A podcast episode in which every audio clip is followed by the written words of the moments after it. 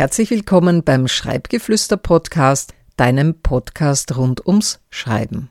Mein Name ist Claudia Sprinz, ich bin Autorin und Host dieses Podcasts.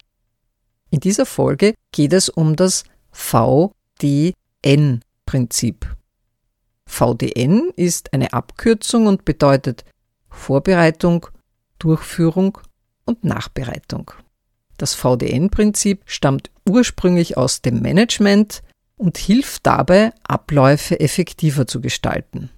Das VDN-Prinzip ist eigentlich weit verbreitet, denn es wird von vielen Menschen im Alltag bereits intuitiv eingesetzt, wie wir an den nachfolgenden Beispielen sehen werden.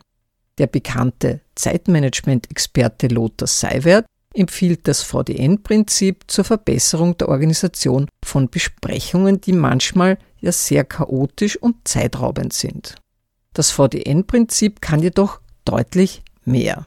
Es ist meiner Erfahrung nach ganz leicht zu adaptieren, wie etwa für Schreib- und Kreativprojekte. Denn es ist so einfach, verständlich und leicht umsetzbar und dadurch auch für Menschen geeignet, die komplexere Organisationskonzepte zu aufwendig und zu bürokratisch finden und das sind sehr häufig kreative oder künstlerisch veranlagte Menschen. Schauen wir uns nun die einzelnen Schritte des VDN-Prinzips, also die Vorbereitung, die Durchführung und die Nachbereitung, an drei verschiedenen Beispielen an. Wir beginnen mit einem ganz einfachen Beispiel, nämlich um die Essenszubereitung, also ums Kochen und das wirst du vielleicht auch schon aus eigener Erfahrung kennen. In der Vorbereitung legst du fest, was du kochen möchtest und kaufst die entsprechenden Lebensmittel ein. In der Durchführung nimmst du die Zutaten und die Kochutensilien, dann bereitest du das Essen entweder aufgrund deiner Erfahrung oder nach Rezept zu. In der Nachbereitung machst du die ganze Küchenarbeit, räumst den Tisch ab, wäschst das Geschirr ab oder lässt es vom Geschirrspüler erledigen und gibst die Essensreste in den Kühlschrank. Du siehst, das VDN-Prinzip ist sehr einfach. Das zweite Beispiel wirst du vielleicht auch kennen, denn da geht's um Urlaub. In der Vorbereitungsphase informierst du dich über ein Reiseziel, legst eine Destination fest, buchst entweder ein Komplettpaket oder die Anreise, die Unterkunft und die Aktivitäten vor Ort einzeln oder auch eine Mischung daraus.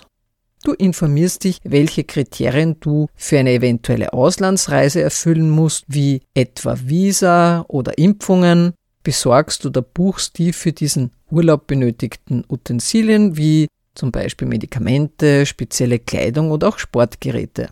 Je nach Art und Länge der Reise machst du rechtzeitig vorher einen Sprachkurs oder organisierst jemanden, der sich um deine Post, deine Pflanzen oder deine Haustiere kümmert. Kurz davor packst du alles, was du für den Urlaub benötigst. In der Durchführungsphase fährst du auf Urlaub und machst dort je nach Art der Reise das zuvor festgelegte Programm, entscheidest spontan vor Ort oder auch eine Mischung daraus. Eventuell wirst du bereits während der Reise wissen, ob du zufrieden bist und dort wieder hinfahren oder sowas ähnliches wieder machen möchtest. Am Ende fährst du wieder nach Hause.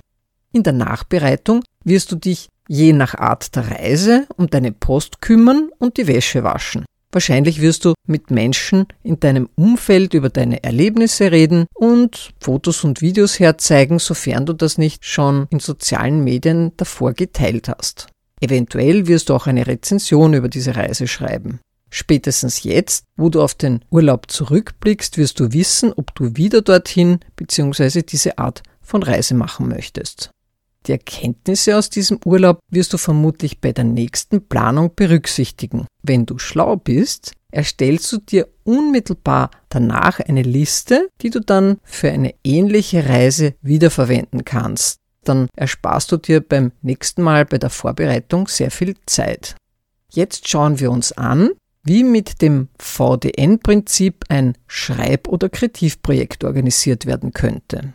In der Vorbereitungsphase machst du dich mit dem Inhalt deines Projekts vertraut. Du führst erste Recherchen durch, um dir einen groben Überblick zu verschaffen und beginnst mit der Planung.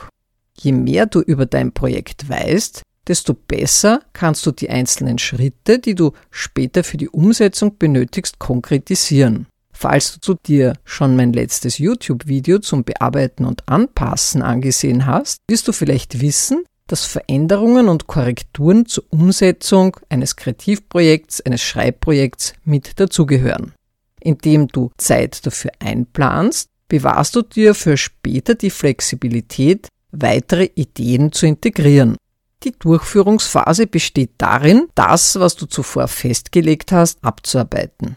Somit entsteht ganz automatisch Schritt für Schritt dein erster Entwurf. Die bereits in der Planung vorgesehenen Bearbeitungsrunden sorgen dann für den nötigen Feinschliff. Falls du während der Umsetzung des Erstentwurfs weitere Einfälle hast, kannst du sie natürlich gleich einarbeiten. Manche Ideen tauchen jedoch erst am Ende auf. Prüfe jedoch kritisch, ob du eventuell in der Vorbereitung ungenau gearbeitet hast, bevor du das ganze Konzept über den Haufen wirfst. Ansonsten solltest du ja bereits in der Vorbereitungsphase genügend Zeit und Flexibilität für die Überarbeitung eingeplant haben. Sobald das Projekt abgeschlossen ist, beginnst du mit der Nachbereitung. Mach auf keinen Fall den Fehler, darauf zu verzichten, weil du dir einredest, du hättest dafür keine Zeit und müsstest schon das nächste starten. Eine weitere Fehleinschätzung ist der Glaube, du würdest dich später noch an alle Details erinnern können. In allen Bereichen, wo es um größere Verantwortung geht, wie etwa in der Medizin oder in der Luftfahrt, verlässt sich niemand auf sein gutes Gedächtnis, sondern man verwendet dort für alles Checklisten.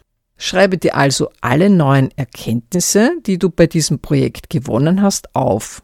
Leite daraus Handlungsempfehlungen ab, die du bei zukünftigen Kreativprojekten verwenden kannst. Checklisten sind natürlich eine wertvolle Unterstützung für alle Projekte, die du später dann machen wirst, weil sie dir den Ablauf sehr erleichtert werden.